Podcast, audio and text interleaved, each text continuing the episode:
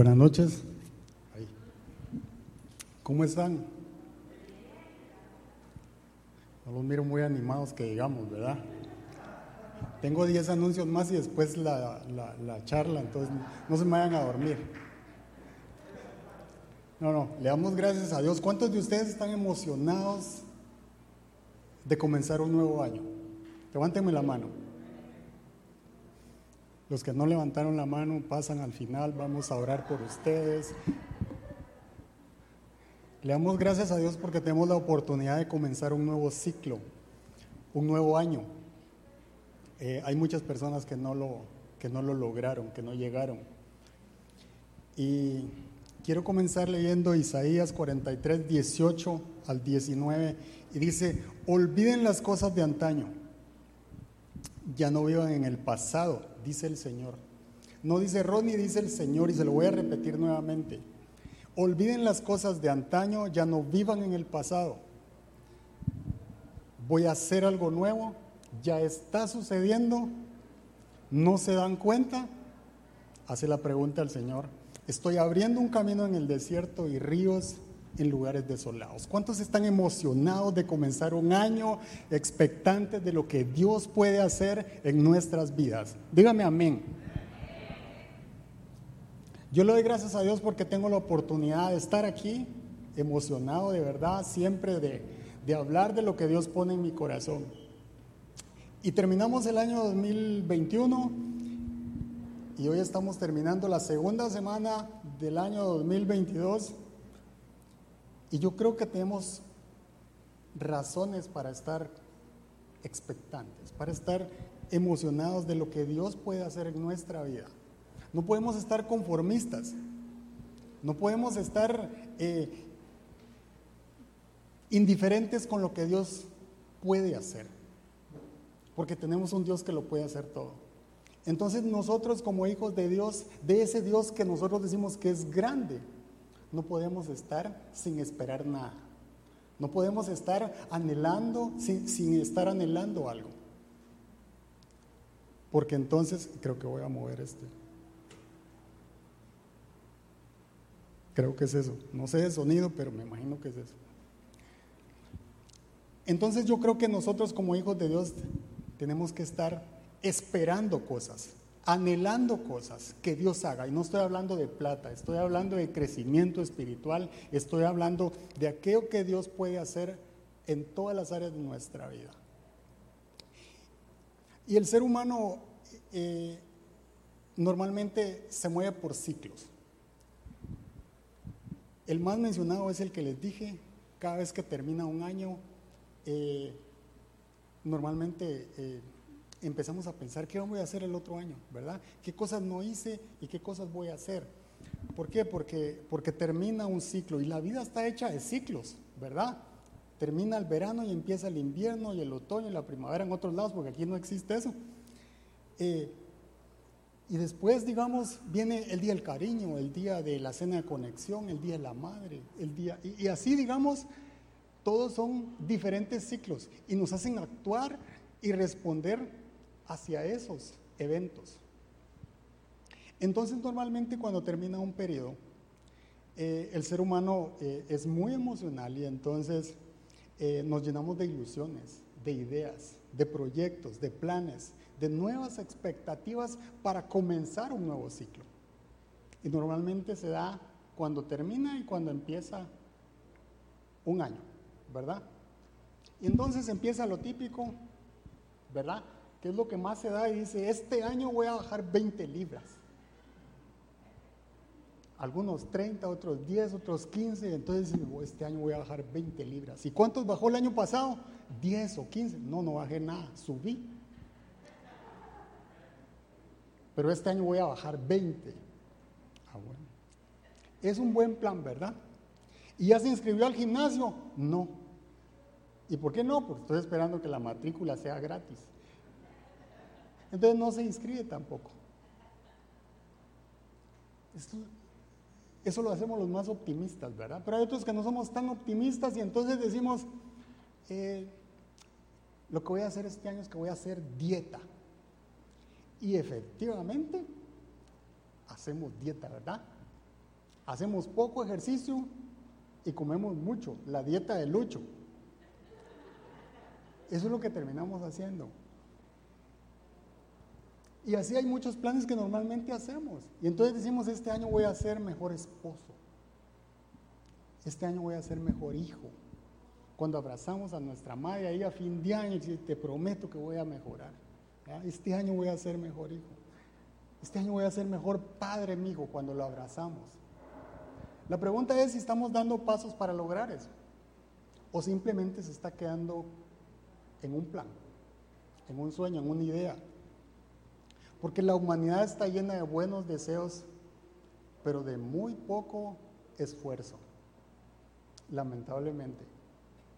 Nos llenamos de ilusiones, pero no nos gusta esforzarnos.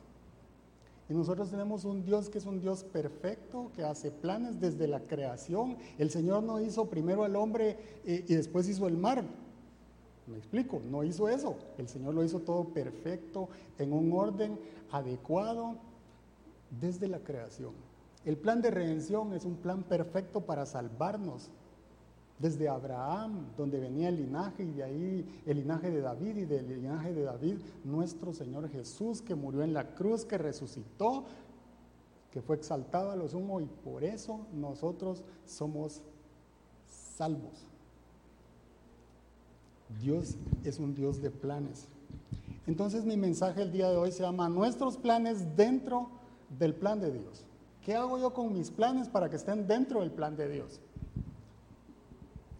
Y voy a cortar el tiempo porque tenemos poco tiempo, pero, pero vamos a tratar de que el mensaje llegue a nuestro corazón. Y como decía Isaías 43, versículo 18 y 19, dice, ya no vivan en el pasado, ya no vivan en el antaño. Yo estoy abriendo un camino nuevo. Yo quiero que guarde ese versículo en su corazón y que atesore ese versículo, porque Dios va a hacer algo nuevo si usted espera algo nuevo. Si sus planes entran dentro de los planes de Dios, Dios va a hacer algo nuevo. Y vamos a entrar de lleno al, versículo principal que es el Evangelio de Juan. El Evangelio de Juan básicamente nos expone a Jesús como el Mesías. Y toma siete milagros seleccionados específicamente para hacernos ver que Él era el Cordero que había de venir después de 400 años a salvarnos, a pagar por nuestros pecados. Entonces el capítulo 2, versículo 1, nos habla del milagro cuando Jesús convierte el agua en vino.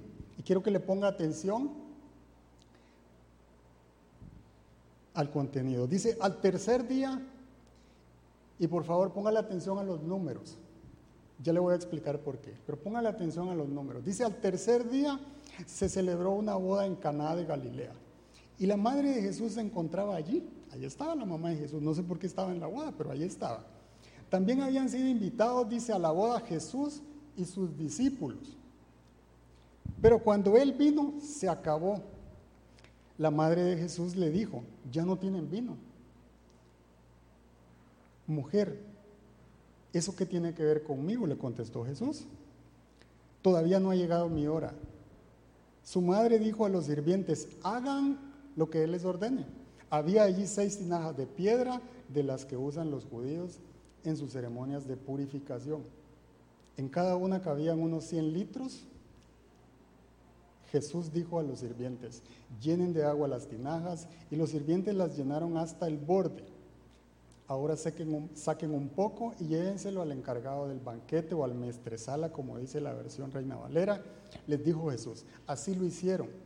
El encargado del banquete probó el agua convertida en vino, sin saber de dónde había salido, aunque sí lo sabían los sirvientes que habían sacado el agua.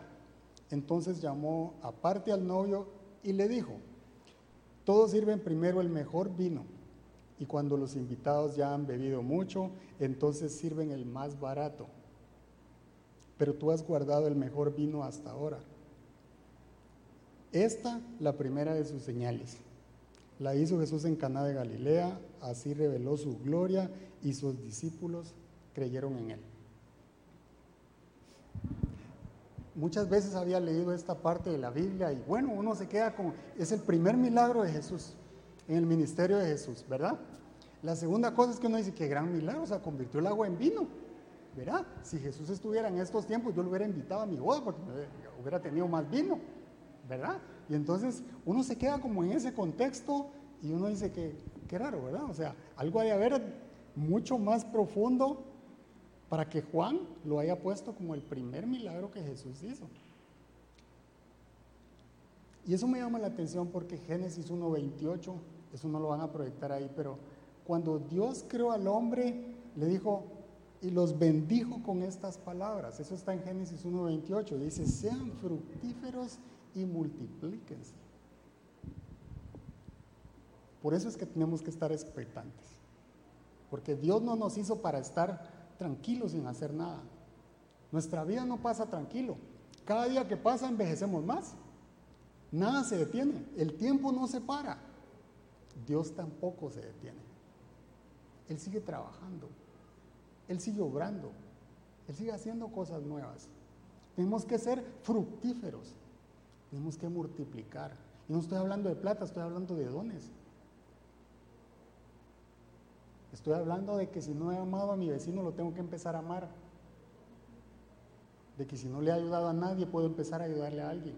Que si no he llevado ningún discipulado, puedo empezar a llevar el primero. De eso estoy hablando. Este debe ser el mejor año de nuestra vida. Debemos de crecer en conocimiento, debemos de crecer en lo que Dios tiene para nosotros. Lo demás vendrá por añadidura, pero tenemos que buscar el reino de Dios y su justicia para ver su gloria en todas las áreas de nuestra vida. Este es nuestro año.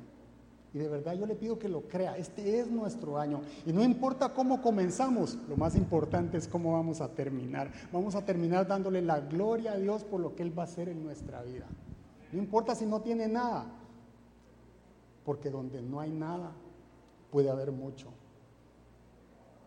No importa si tienes cinco panes y dos peces, Dios va a usar los cinco panes y los dos peces para multiplicarlos cuando usted los ponga en las manos del Señor, cuando depositemos eso en las manos del Señor. Eso implica no solo hacer planes, eso implica ejecutar los planes. Eso implica hacer planes, pero ponerlos dentro del plan de Dios.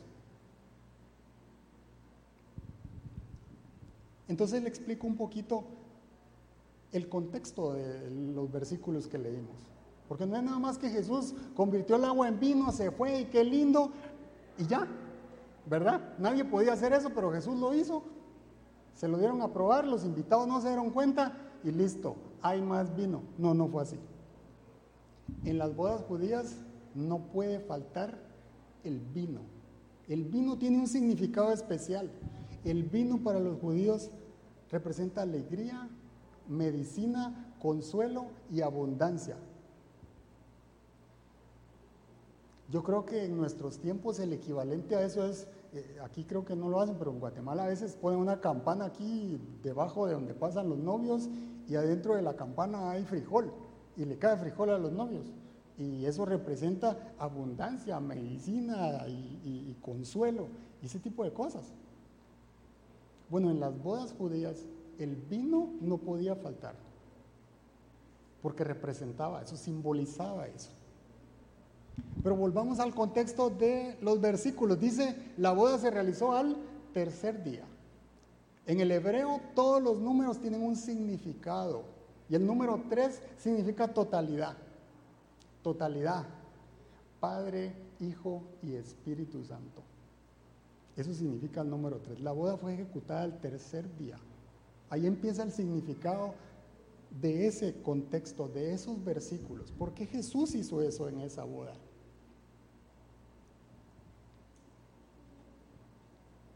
Pero habían, habían seis tinajas de piedra, dice. Las seis tinajas de piedra las usaban para la que la gente, para purificación de las personas. Para eso la utilizaban los judíos. Por eso estaban las tinajas ahí. Y no era una casualidad que fueran seis tinajas. Recuérdese que el hombre fue creado en el sexto día. Seis tinajas, fue creado en el sexto día. Y el significado del número seis es imperfección, es incompleto, es pecado, es humano. Eso significa el número 6. Entonces las seis tinajas tienen un significado muy poderoso. Por eso eran seis, no eran cinco, no eran cuatro, eran seis. El número seis nuevamente significa imperfección. En otras palabras, las seis tinajas están representando al hombre en ese lugar. Las tablas de la ley fueron entregadas a Moisés en el Sinaí y fueron escritas en piedra. Y las tinajas eran de piedra. Entonces, el significado de las tinajas realmente representan la ley, la inflexibilidad, la religiosidad, el esfuerzo humano por agradar a Dios mediante ritos, mediante la religión judía o cualquier otra estructura religiosa. Eso representan las seis tinajas. El profeta Ezequiel menciona que el corazón del hombre estaba endurecido, dice como piedra. Las seis tinajas representan el corazón del hombre. Por eso Jesús dice, yo les daré un corazón que nuevo y pondré mi palabra en ese corazón. Las seis tinajas no estaban ahí por casualidad. El milagro que Jesús hizo era simbolizaba la redención que él vino a hacer. Y eso me emociona porque cuando Jesús llegó a la boda, imagínense, Jesús era invitado y él llegó y se acabó. Se acabó el vino. No era casualidad. Como cuando él vino, y él vino ¿por qué? Porque no había otra solución. Se acabaron las opciones para el hombre. Por eso vino el Cordero. Y Jesús hizo dos cosas. Una dijo, llénenlas de agua. ¿Y sabe qué significa el agua? Los judíos lo usaban. ¿Para qué? Para purificación. Para limpiar. Para limpieza. Y dice que a las seis tinajas les caían 100 litros, dice la nueva traducción y, la nueva versión internacional. 100 litros. La reina Valera dice que eran tres cántaros lo que le cabía a cada tinaja. Y el número tres significa qué? Padre, Hijo y Espíritu Santo. Y me gusta mucho cuando uno entra a explorar lo que significa el contexto de lo que Jesús hizo, porque detrás de eso hay algo que lo emociona a uno y dice, es que esto no, lo escribieron solo porque se les antojó, es que detrás de esto está el amor de Cristo para nosotros.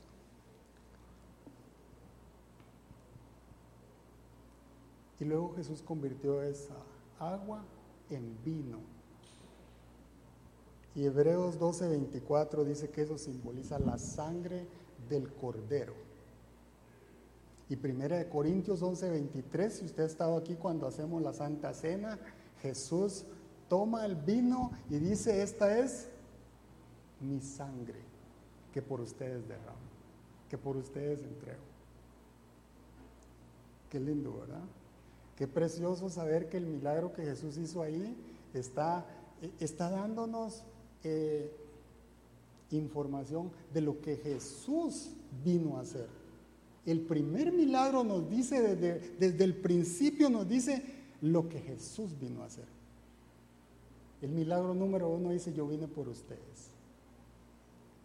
Yo vine a cambiar ese corazón inflexible, ese corazón duro por un corazón nuevo. Un corazón que va a ser purificado, un corazón que va a estar lleno de mi presencia, lleno del Espíritu Santo. Y eso es lo lindo de entrar y escudriñar las escrituras porque ahí vamos a encontrar el tesoro que Dios tiene para nosotros. Y entonces, después de estudiar esto, yo me ponía a pensar, eh, todos hacemos proyectos, ¿verdad? Todos hacemos planes. Y yo creo que en la vida, ¿cuántos son casados aquí? Tenemos bastantes solteros, ¿verdad? Bueno, vamos a orar también por los solteros. No, yo creo que los que los que han tenido el privilegio, espero que sea un privilegio de haberse casado, este, por lo menos en mi caso, yo puedo decir que el mejor proyecto en mi vida que yo he hecho ha sido la boda ha sido casarme. Y lo digo, y lo digo de verdad, lo digo con orgullo, lo digo porque, porque creo que Dios hizo algo eh, maravilloso en mi vida. Y mi esposa está por ahí, eh, se está escondiendo de plano, pero, pero por ahí está. Eh, es el proyecto más importante de mi vida. Yo, yo, yo, le quiero contar, de verdad, cuando uno se va a casar, usted tiene que escoger bien, usted tiene que pedirle a Dios sabiduría, porque si usted escoge mal, salado le tocó vivir con el que no es toda la vida, ¿verdad? O con la que no es. Hay que preguntarle bien al Señor, hay que estar seguro de la decisión. Pero mire, yo conocí a Marian, ella era mi vecina ella vino a ser mi vecina. Y yo la conocí y yo dije, no, no, aquí, aquí está la cosa, ¿verdad? Aquí vamos a mejorar la raza. O sea, esta mujer es para mí. Esta mujer es para mí. Mire, esos ojos, esos ojos celestes y que a veces se ponen grises, yo me miraba ahí y decía, no, no, no, aquí esta es mi prisión para siempre, aquí quiero estar.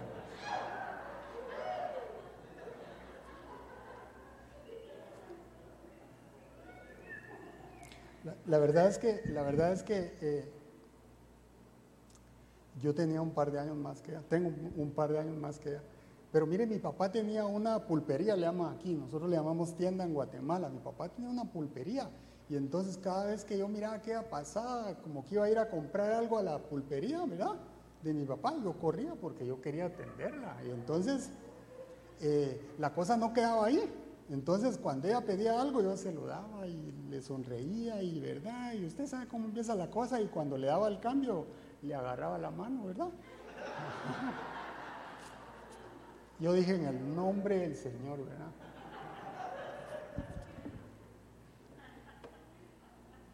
No, yo no era cristiano todavía, pues yo sabía que ella era para mí. Mire, yo siempre, le, no sé, le dije como un millón de veces que sus ojos me fascinaban, que me encantaban. Y bueno, me resulté enamorando de ella y ella más de mí, la verdad. Pero fuimos novios un montón de tiempo y también nos peleamos un montón de veces y nos dejamos un montón de veces, pero aunque usted no lo crea, yo sacaba mi corazón de poeta y entonces cada vez que nos peleábamos empezaba a escribirle como un poema. Mire, García Márquez se quedaba corto conmigo. Yo empezaba y escribía y le decía la falta que me iba a hacer y yo me iba a morir si esa mujer me dejaba y, regresaba conmigo. Entonces funcionaba y entonces funcionaba y mi corazón de poeta creció más. Ahora ya no le escribo, entonces ahora me reclama que ya no le escribo. Y les iba a leer alguna de las cartas, pero no me la quiso dar pero las tiene guardadas. Y fue tan lindo de verdad porque recuerdo que era mi vecina y entonces se fueron a vivir muy lejos, como quien dice, a Cartago, y, los papás de ella dijeron, no, la llevamos hasta allá y ahí tienen que terminar, ¿verdad? No, hombre, yo me fui a meter a la otra casa y ahí vivía y ahí me mantenía y no me sacaban de ahí. Esta mujer es para mí. Usted sabe cuando Dios puso a alguien enfrente de usted y usted dice, no la suelto, no la dejo, esta mujer me pertenece, ¿verdad? La cosa es que decidimos casarnos. Pasé, pasé un mes porque tenía pánico decirle a los papás que me quería casar. Un mes haciendo el intento. Estábamos en la casa, hacíamos el intento, y a mí me agarraba el pánico y me temblaban las piernas y yo no sabía qué iba a decir y había ensayado todo lo que iba a decir y se me olvidaba todo y entonces pasamos un mes la cosa es que cuando ya estaba desesperado me dijo, bueno, si no le decís, no va. Bueno, entonces sí le dije. Cuando me amenazó tuve el valor de decirle. Y entonces, bueno, nos íbamos a casar y, decidimos casarnos y que iba a ser fiesta. Y yo dije, ¿para qué vamos a hacer fiesta? Le vamos a dar comer a un montón y se gasta tanto. ¿Por qué no nos vamos a Europa? Yo no conozco. Y, y vámonos a Europa. Y no, usted sabe, la mujer es la fiesta, es la fiesta. y solo nos casamos una vez en la vida y cómo no vamos a hacer. Entonces, como ellas mandan, hubo fiesta, ¿verdad? El asunto está en que el día que nos íbamos a casar, porque no todo sale bien, usted sabe que uno planifica, pero las cosas no siempre salen como uno las planifica. El asunto está en que nos íbamos a casar y era las 5 de la tarde. Eh, yo vivía lejos de la iglesia eh, donde nos íbamos a casar y entonces una mi tía vivía como a 5 minutos. Yo como soy mero despistado, se me había olvidado, no la invité. Pero iba a llegar a la casa de ella porque ahí me iba a cambiar y entonces yo que clavo, ah, no la invité, llegué, ahí me cambié. Y entonces yo, ¿con qué cara le digo, verdad, que me voy a casar? Fíjate que no vamos a hacer nada, solo nos vamos a casar. No, mentira, sí va a haber fiesta. Pero bueno, yo me cambié, yo soy muy puntual. Yo siempre trato de llegar temprano. Yo mire, alistadito, ¿verdad? Me peinaba, me volví a peinar. Cuatro de la tarde y la novia no aparecía. Yo estaba en la casa todavía de mi tía y a cinco minutos estaba en la iglesia. Yo me empecé a desesperar porque yo soy muy puntual y, yo, y empecé a llamar a la casa, ¿verdad? Y Marian no está. La, la suegra. Y a los cinco minutos, y Marian no está. Ay, no, no puede ser, ¿verdad? Y Marian no está. Ronnie, mire, ¿y por qué no se va para la iglesia? Me dijo la suegra. Y yo dije, como no es usted, ¿verdad? Yo que voy a ir a la iglesia.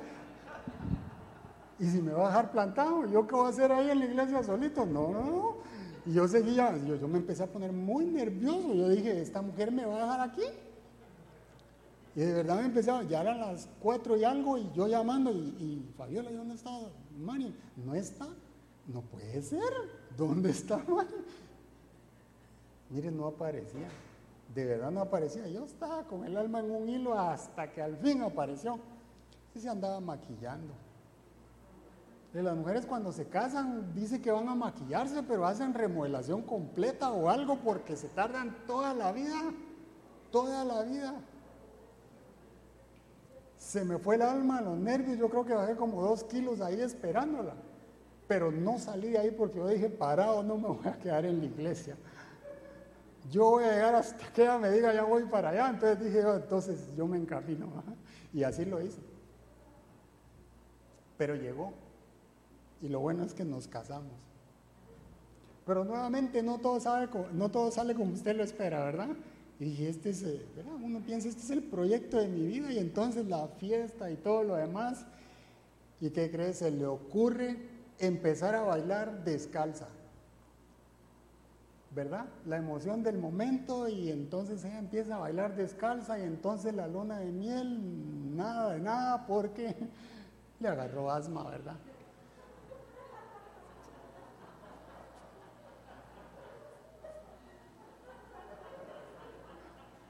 Y entonces le agarró asma y, imagínense. Y entonces yo en el hotel, en lugar de andar buscando otra cosa, andaba buscando un doctor. Yo, ¿qué es esto? O sea, como dicen aquí, fue terrible, man. Pero fue horrible, pero después nos recuperamos, eso sí.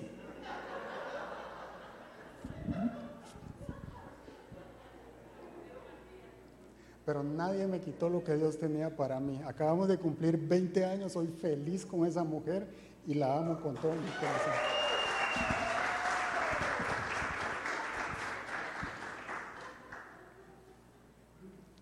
Parece chiste, pero es cierto.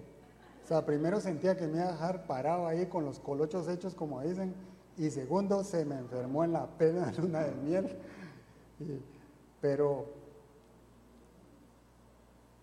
hay algo importante cuando usted pone a Dios en medio de su proyecto. Y las cosas suceden. No quiere decir que todo va a ser perfecto ni va a salir como usted lo planeó, pero sí significa que usted va a ver la mano de Dios en medio de las circunstancias. Por eso yo hoy quiero darle dos consejos para alinear nuestros planes dentro del plan de Dios. Porque si usted hizo planes y no incluyó a Dios, no van a funcionar. Tarde o temprano se va a dar cuenta que no valió la pena, que no le va a dar la satisfacción y la plenitud que usted necesita. Yo le digo, hay dos cosas que yo quiero compartir con ustedes. Y la primera es, cierre ciclos del pasado y déjenlo en las manos de Dios. Porque mire, un estudio de psicología dice que el 70% de los errores de los humanos son cíclicos. ¿Qué significa eso? Que el mismo error que cometía el abuelo lo comete el papá y lo comete el hijo. Y somos muy cíclicos. Y no salimos de eso. Puro gángster ahí en la ruedita. Y no salimos de eso porque necesitamos a Dios para salir de eso. Necesitamos cerrar esas cosas que tenemos abiertas ahí. Esas cosas que nos han marcado la vida. Y Marcos 2, 21, 22 dice, nadie remienda un vestido viejo con un retazo de tela nueva. De hacerlo así, el remiendo fruncirá el vestido y la rotura se hará peor. Ni echa nadie vino nuevo en odres viejos. De hacerlo así, el vino hará reventar los odres y se arruinarán tanto el vino como los odres. Más bien el vino nuevo se echa en odres nuevos. Yo le puse el ejemplo cuando uno se casa. Cuando uno se casa empieza desde cero, uno empieza desde nuevo. Usted no dice, nos vamos a casar y voy a traer a la otra y, vivimos los tres aquí. No, así no funciona la cosa, ¿verdad? Usted empieza un proyecto de vida nuevo. Usted se cambia de trabajo y usted dice, es que, mire, mire, hay empresas que hasta le prohíben a uno hablar del lugar donde trabajó antes, porque es la competencia. O sea, usted dice eso y lo van a volver a despedir. Entonces, uno tiene que aprender a saldar sus deudas, a saldar esas cosas. Porque el problema del ser humano es que vive dejando saldos por todos lados. Vivimos dejando saldos por todos lados. Y Jesús dice, nadie echa vino nuevo en odre viejo. Tenemos que renovarnos. Y le doy un par de ejemplos. A veces decimos, es que ya perdoné a mi papá porque me abandonó. O a mi jefe porque abusó de mí. Eso sí, no me los mencionen, por favor. No lo ha perdonado. Le tengo una mala noticia, no lo ha perdonado. Ya perdoné a mi, ex esposa porque me pegaba. Eso sí, no la quiero ni ver. No la ha perdonado. Aunque usted lo diga, aunque usted haya dicho la perdono o te perdono, no lo ha perdonado. Y le voy a decir por qué. ¿Sabe qué? Las cicatrices no duelen, las heridas sí duelen. Si cuando usted escucha el nombre de esa persona, algo se le revuelve en el estómago, en la mente, donde usted quiera, usted no lo ha perdonado. Usted carga un saldo ahí en el corazón que necesita limpiar, que necesita sanar. Y así pasa con nuestros proyectos de vida, que venimos arrastrando muchas cosas y empieza un año y queremos empezar de nuevo, queremos arrancar desde cero, pero eso no sucede mientras nosotros no saldemos las deudas que carga nuestro corazón. Y entonces empezamos y decimos, queremos las vacaciones soñadas este año.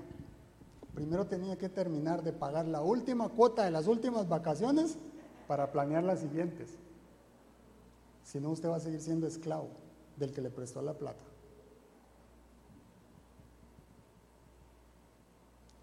Si no decimos quiero prosperar en mi negocio, haga negocios honestos, pague sus impuestos y le va a ir bien. Es que quiero una promoción de la mía extra y la promoción va a venir solita. No vaya dejando esos saldos ahí. Esfuércese que Dios obrará en su vida. Dios le pondrá la mano a sus proyectos. Yo antes de casarme venía de un hogar eh, separado. Mis papás ni siquiera se divorciaron. Pero papá tomaba mucho y le pegaba a mi mamá. Y en el afán de defender a mi mamá, claro, el otro era mi papá. También resulté faltándole el respeto a mi papá. Pero yo sabía que cuando yo me casara, yo no quería tener lo mismo. Yo no quería repetir la misma historia. Y es aquí donde empieza su proyecto de vida, sus proyectos. El versículo 2 de Juan 2 dice, también habían sido invitados a la boda Jesús y sus discípulos. Hay una gran diferencia cuando usted le inyecta sus proyectos, invita a Jesús y le dice, Jesús, este es mi proyecto, está en tus manos. Hay una gran diferencia, porque usted va a dejar de repetir los mismos errores, los mismos problemas, porque Dios va a depositar en su corazón aquello que usted necesita para pagar esa deuda, para pagar esos saldos que carga dentro de su corazón.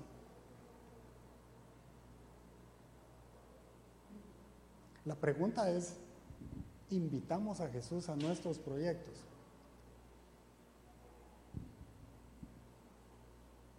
¿Será que si yo digo, es que yo quiero ser mejor esposo este año, le pregunto, Jesús, yo te invito para que me enseñes cómo yo puedo ser mejor esposo este año?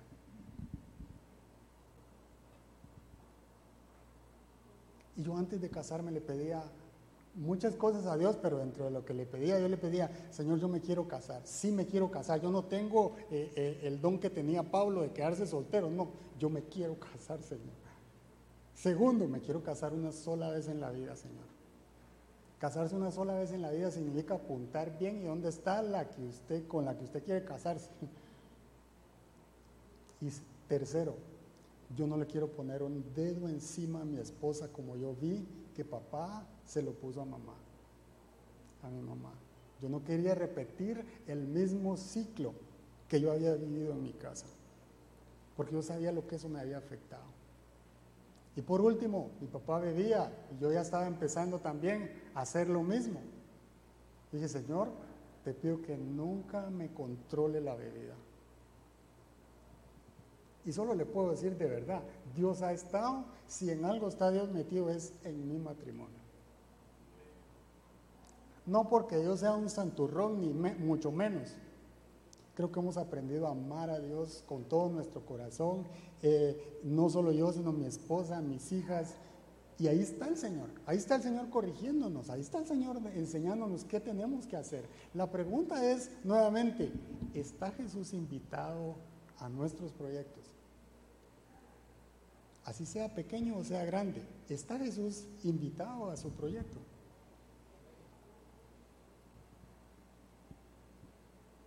Mire, Dios desde el principio nos dice, olvídense del pasado, olvídense del antaño.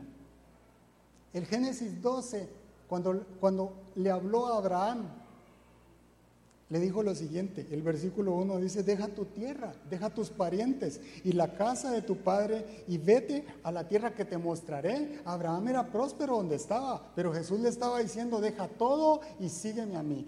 Yo te voy a dar una nueva visión. Yo estoy abriendo para vos un nuevo camino. Y Abraham lo hizo y dejó todo. ¿Será que nosotros estamos dispuestos a dejar nuestro pasado en las manos del Señor? ¿Será que estamos dispuestos a entregarle esas cosas que todavía nos duelen adentro? No importa si te hicieron daño, no importa si hiciste daño. La pregunta es, ¿estás dispuesto a entregárselo a Dios? Por eso hay algo que me impactó. Cuando Dios saca al pueblo de, Israel de Egipto, de la esclavitud, antes de abrir el mar, antes de abrir el mar, el Señor habla a Moisés y le dice, sigan en esta dirección y van a llegar al mar. Van a llegar a la orilla del mar, imagínense, van a llegar a la orilla del mar. Pero el versículo que me gusta mucho es Éxodo 14, 13, porque les dice, estos egipcios que ahora ves. Fíjense bien, nunca más los vas a volver a ver en tu vida. Los egipcios representaban la esclavitud, la mentalidad de derrota, de esclavo. Y yo creo que Jesús nos llama a hacer lo mismo. Jesús nos llama a entregarle nuestra mentalidad de fracaso, nuestra mentalidad de pobreza, nuestra mentalidad de escasez, nuestra mentalidad de derrota. Porque Él va a abrir un camino nuevo. Y como dice, quizás no lo estoy viendo, pero Él está abriendo un camino nuevo. Pero Dios dice, entrégame tu pasado, dame tu corazón. Porque lo que Dios busca no son las posesiones que nosotros podamos o no tener. Dios busca cómo conquistar nuestro corazón Por eso el Señor le dice, esos egipcios que ustedes ven, nunca más los van a volver a ver. Y fue literal, el Señor abrió el mar y nunca más volvieron a ver a los egipcios. Nunca más. Y lo único que hizo el pueblo fue cruzar. Pero el que abrió las aguas y el que cerró las aguas fue Dios.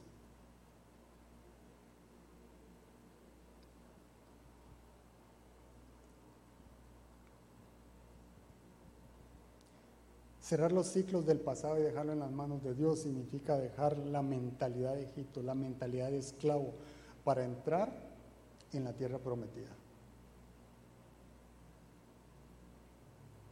¿Estás dispuesto a dejar tu pasado? ¿Estás dispuesto a llamar a la persona que ofendiste y decirle, yo te pido perdón? No porque yo quiera, porque Dios ha depositado en mí un espíritu de amor, de poder y de dominio propio, dice. Si alguien te ofendió, ¿estás dispuesto a perdonarlo? Y no estoy minimizando el daño que te hicieron. Estoy diciéndote que a Dios le importa tu pasado, pero Él ama tu corazón. Él ama tu vida. Él va a agarrar tu pasado y lo va a usar para bendición para bendición de otros, pero te va a limpiar y va a depositar un corazón nuevo. Hay que cerrar esos ciclos porque tenemos que empezar nuevos ciclos. Hay que pagar esos saldos y entregárselos a Dios, dejar en las manos de Dios, porque queremos que Dios haga algo nuevo. Queremos que Dios deposite vino nuevo en nuestro odre. Y yo quiero decirle, Señor, yo soy un odre nuevo. Dame unción, deposita en mí vino nuevo. Y como dijo el salmista, hasta que rebose mi copa.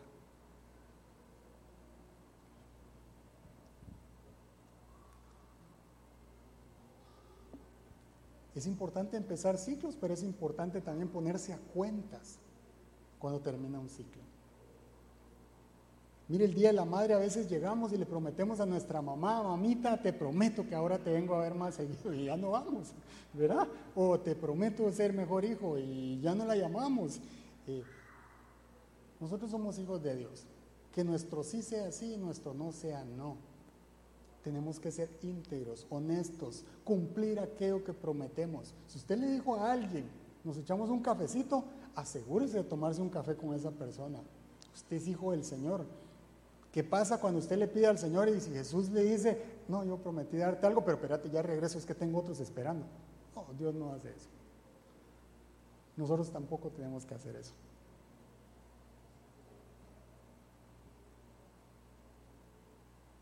Si no tenemos para dar, tampoco ofrezcamos. Pero seamos de una sola palabra. Eso nos va a ayudar a cerrar ciclos, a cerrar esas cosas que en algún momento vuelven a salir a la luz y nos hacen daño. Nos hacen daño porque marcan nuestra accionar. Como papá hacía esto, como mi papá hacía eso, y yo no se lo he terminado de entregar al Señor, tengo ciertos comportamientos que reflejan lo mismo. Lo que pasa es que me cuesta aceptarlo, pero, pero es cierto. Y la segunda cosa es disponer nuestros planes dentro del plan de Dios. En otras palabras, ponga sus planes dentro del plan de Dios. Pongamos, coloquemos nuestros planes dentro del plan de Dios. No sé si me explico. Pongamos nuestros planes dentro del plan de Dios, porque el plan de Dios siempre va a ser más grande.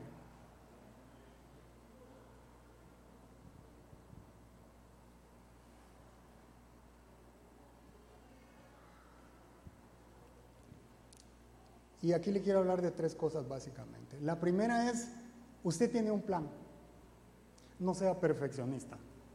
El plan es un plan. ¿Y sabe qué es lo que pasa con los planes? Siempre varían, siempre cambian. Por, usted puede ser el mejor administrador de proyectos, pero el proyecto va a variar. Porque usted no puede controlar todos los recursos, usted no puede controlar los tiempos, usted no puede controlar los costos. Siempre va a variar alguna de las variables que hace que el proyecto se vea impactado. Entonces, por muy pequeño que sea, su proyecto va a variar. Usted hace su mejor plan. No le estoy diciendo que no lo haga su mejor plan, pero no lo escriba en piedra. No lo escriba en piedra, porque su corazón se va a ver dañado. Proverbios 16.3 dice, pon en manos del Señor todas tus obras y tus proyectos se cumplirán. ¿Dónde tienen que estar nuestros proyectos? En las manos de Dios. Aquí es donde nos preguntamos, ¿y si están mis proyectos en las manos de Dios? ¿O solo planifico y asumo que la misericordia de Dios los va a agarrar? No es que yo se los ponga, es que la misericordia de Dios va a venir y los va a agarrar, porque como yo digo que soy cristiano, de plano que Él sabe, pues, ¿verdad? Y como Él todo lo sabe, entonces los va a agarrar. No. Si no, no dijera el Proverbios, Proverbios que lo tenemos que poner en sus manos. ¿Sabe cuál es la diferencia? Una cosa es estar esperando que Dios haga eso y los tome y los agarre y los bendiga.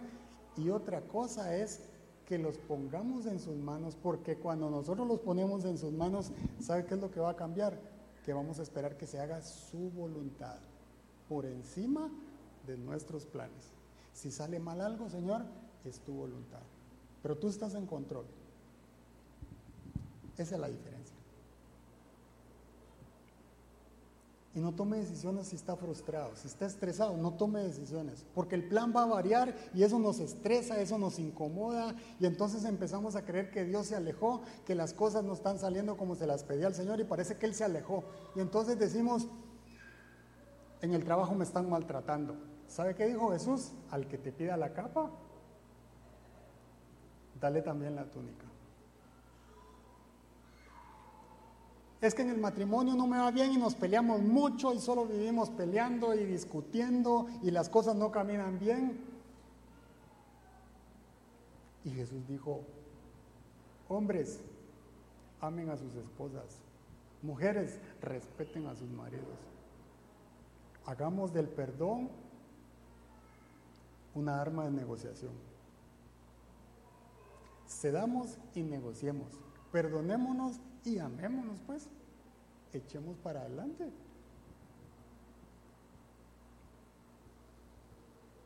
O nos quejamos de nuestros hijos. Entonces, pero toda la vida hemos ido a la iglesia y entonces mis hijos se me están desviando. Y la palabra dice, instruye al niño. Y cuando fuere grande, no se apartará. Y segunda cosa, Dios el que ama, corrige instruyamos a nuestros hijos y corrijámoslos. Aunque no nos guste escuchar las palabras como lo dice la Biblia, eso es lo que tenemos que hacer. Si Dios me corrige a mí y soy su hijo, yo también tengo que corregir a, los míos para que se mantengan en el camino.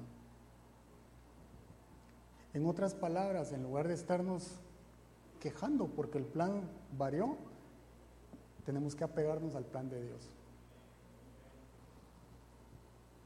Las cosas van a variar, pero van a salir bien, porque Dios está en control. Mire, yo le puedo decir una cosa, Marian le pedía a Dios un hombre honesto, íntegro, trabajador y se sacó la lotería.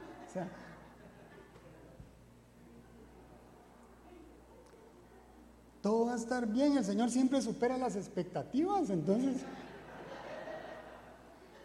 Tenga paciencia, el Señor va a hacer su obra. La obra que Dios hizo es que ella se enamoró de mí, no es que yo sea tan.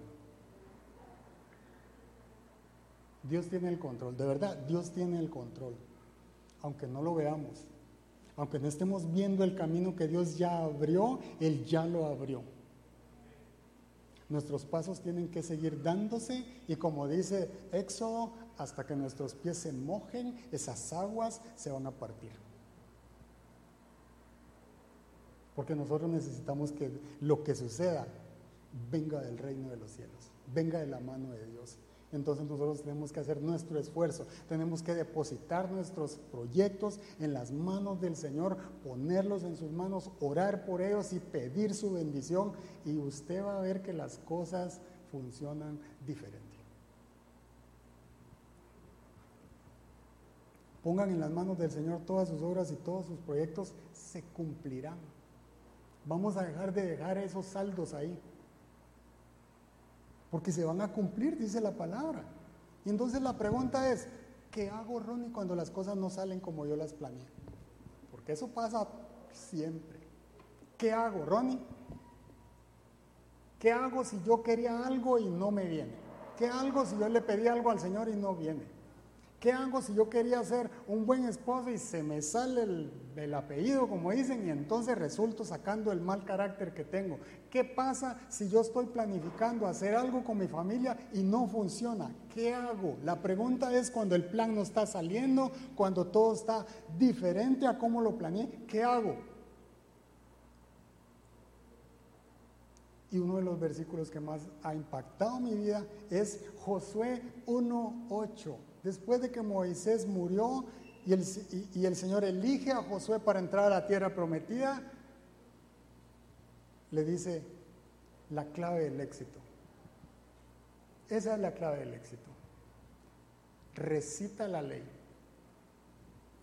medita en ella y obedécela. Y así tendrás éxito en todo lo que hagas. ¿Sabe qué tenemos que hacer cuando el plan varió? Cuando no sabemos qué hacer. Recitar la Biblia, meditar en ella, descubrir lo que Dios quiere decirme a través de ella y obedecerla. Y aunque parezca que no salimos de ese hueco en el que caímos, aunque parezca que me hundo más en ese pozo donde me estoy, donde estoy metido, Dios va a extender su diestra y de ahí nos va a rescatar y de ahí nos va a sacar y va a poner nuestros pies sobre la roca. Porque los cielos y la tierra pasarán, pero su palabra no va a pasar. Aunque parezca ilógico, tenemos que ir a hacer lo que Él le dijo a Josué que había que hacer. Clava esas palabras en tu corazón. Es importante ir a la Biblia, es importante memorizar esos versículos porque va a llegar el momento de sacar ese versículo y decir, esta es mi vitamina. Hoy no tengo fuerzas, pero este es, esta es mi píldora. Aquí Dios me va a dar fuerzas, aquí Dios me va a bendecir. Este versículo me da esperanza, eso le va a dar nuevas ideas. Eso le va a dar las fuerzas que usted necesite. Los planes pueden cambiar, asegúrese que no están escritos en piedra. Segundo, que estén en las manos de Dios. Y eso es lo más importante, que estén en las manos de Dios. Asegurémonos que nuestros planes están en las manos de Dios. Porque mire, Jesús estaba en el mayor sufrimiento. Y le dijo, si es posible, Señor, si es posible, Padre, pasa de mí esta copa. Ese era el plan de redención. Si es posible, Señor, pasa de mí esta copa. Porque era la ira de Dios sobre su Hijo Jesús, por causa del pecado. Pero que no se haga mi voluntad, sino la tuya, Señor. Que no se haga lo que yo quiero, que se haga lo que tú quieres, Padre. Eso hace una gran diferencia. Eso lo cambia todo.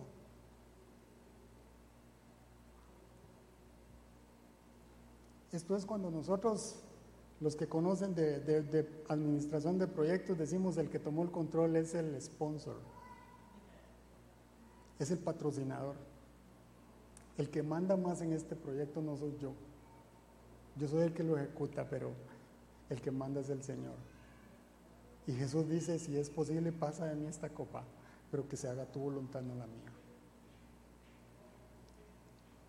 Estamos entregando nuestros proyectos cuando no están funcionando a Dios. ¿Lo estamos haciendo nuestro Señor cuando las cosas no están caminando bien o, pasamos a movernos a la queja?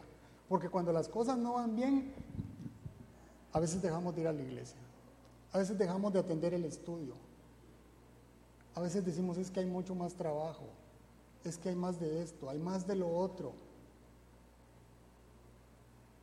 Hay una gran diferencia cuando nosotros decimos las cosas no van bien, pero que no se haga mi voluntad, Señor, que se haga la tuya. Y cuando se hace la voluntad de Dios es que lo busco. es que le entrego todo, es que me rindo, es que se lo doy, es que le digo, no es mío, es tuyo. Yo quiero este milagro, Señor, pero es tuyo. Si no me lo das, dame paz. Sana mi corazón. Y si es tu voluntad, Señor, dámelo. Y si me preguntas a mí, Señor, ¿qué es lo que quiero? Dámelo. Porque cuando él le preguntó a Bartimeo, ¿qué quieres que haga? Bartimeo le dijo, quiero ver. Él no le ocultó su necesidad. Él le dijo, yo quiero ver. Pero lo puso en las manos de Dios. Como hizo Jesús. Están tus proyectos en las manos de Dios. Están bajo la voluntad del Señor. Porque tenemos que disponer nuestros planes dentro del plan de Dios. Pero yo creo que hay muchos aquí, el Señor puso, puso algo en mi corazón. Yo creo que hay muchas personas aquí que tienen proyectos frustrados, fracasados. Hay cosas que quizá le has pedido a Dios y no han sucedido. No sé si es un negocio, yo no sé qué le has pedido. Pero también hay cosas que han fracasado en nuestra vida y que están enterradas. Y eso solo me recordaba Pedro. Antes de Jesús ser crucificado, eh, Pedro ofreció morir por Jesús. Yo voy a la cruz por ti, le dijo. Y Jesús dijo, antes de que cante el gallo me vas a negar. No solo no te vas a entregar por mí, vas a negarme. Y así pasó. Pero Jesús fue crucificado y resucitó. Y Pedro en su decepción dijo, yo vuelvo a pescar. Y otros cuatro o cinco discípulos dijeron, vamos contigo. Y se fueron a pescar. Y están pescando y pasan toda la noche tratando de pescar. ¿Y sabe qué pescaron? Nada. Nada. Yo creo que así vemos muchos aquí. Que hemos tirado el anzuelo y no pescamos nada. Hemos tirado la red y no pescamos nada. Y el fracaso se ha apoderado de, de nosotros. Y pasaron toda la noche intentando pescar. Y lo que sabían hacer, déjenme decirle, el expertise o la experiencia de ellos era pescar. Y no habían pescado nada durante toda la noche. Y cuando Jesús va, Él sabe lo que está pasando en el corazón de Pedro. Él sabe la frustración que hay en el corazón de Pedro. Pero ese momento es tan, tan, representativo cuando Jesús le dice, tienen algo de comer. Yo quiero que se ponga a pensar, es Jesús diciéndole, tienen algo de comer. Jesús había pasado 40 días en el desierto sin comer, ayunando, lleno del Espíritu Santo. ¿Usted cree que Jesús quería comer? Jesús sabía que no habían agarrado nada, pero le dice, tienen algo de comer para que se abriera el corazón.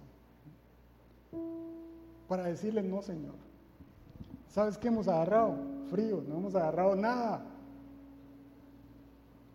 No sé si lo oíste, Señor, no hemos agarrado nada.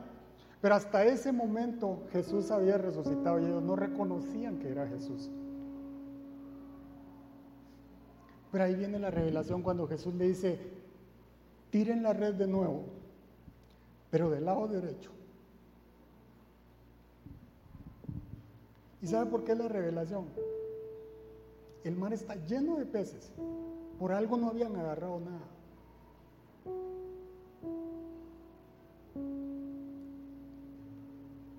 Cuando Jesús dice, hagan esto, nuestro corazón tiene que obedecer. Y Jesús dijo, tiren la red del lado derecho. Y cuando la tiraron del lado derecho, ahí estaban los peces. Y ahora sí se salían de la red, ¿verdad? Ahí es cuando Pedro dice, este es mi Señor, al que yo negué, al que en lugar de entregar mi vida por Él, salí huyendo, salí corriendo y mi corazón se llenó de fracaso. Yo te quiero preguntar, ¿está tu corazón lleno de algún fracaso? ¿Has fallado tanto que sientes que necesitas la intervención de Dios? Hay que tirar la red del lado derecho. Hay que hacer aquello que dice su palabra que tenemos que hacer. Y tú sabes si tienes que perdonar a alguien. Tú sabes si tenés que hacer algo diferente de lo que has hecho. Si tenés que entregarle a Dios algo que no le has entregado.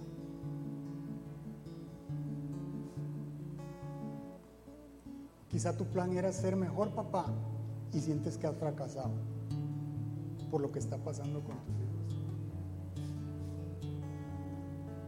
Quizá decís, yo quería ser un hombre de negocios y no lo estoy logrando. Eso me hace sentir perdedor, eso me hace sentir incapaz. Y te sientes como esos pescadores que pasaron toda la noche tirando la red y no agarraron nada. Porque hace falta escuchar la voz del maestro cuando dice, tira la red aquí. Pide perdón aquí. Sana tu corazón aquí entrégame tus proyectos. Cuando nos rendimos delante de Dios es que las cosas del reino vienen a nuestra vida. Cuando nosotros le decimos, Padre, ven a mi vida, te entrego mi corazón, te entrego mi vida. Ahí es cuando las cosas van a cambiar. Porque ¿sabe qué? Dios ya abrió un camino. La pregunta es si usted está dispuesto a caminar ese camino. Usted está dispuesto a seguir a Jesús. Usted está dispuesto a obedecer lo que Jesús le mandó a hacer para ver la mano de Dios sobre su vida. Él está abriendo un camino nuevo y nosotros tenemos que estar dispuestos a caminar ese camino.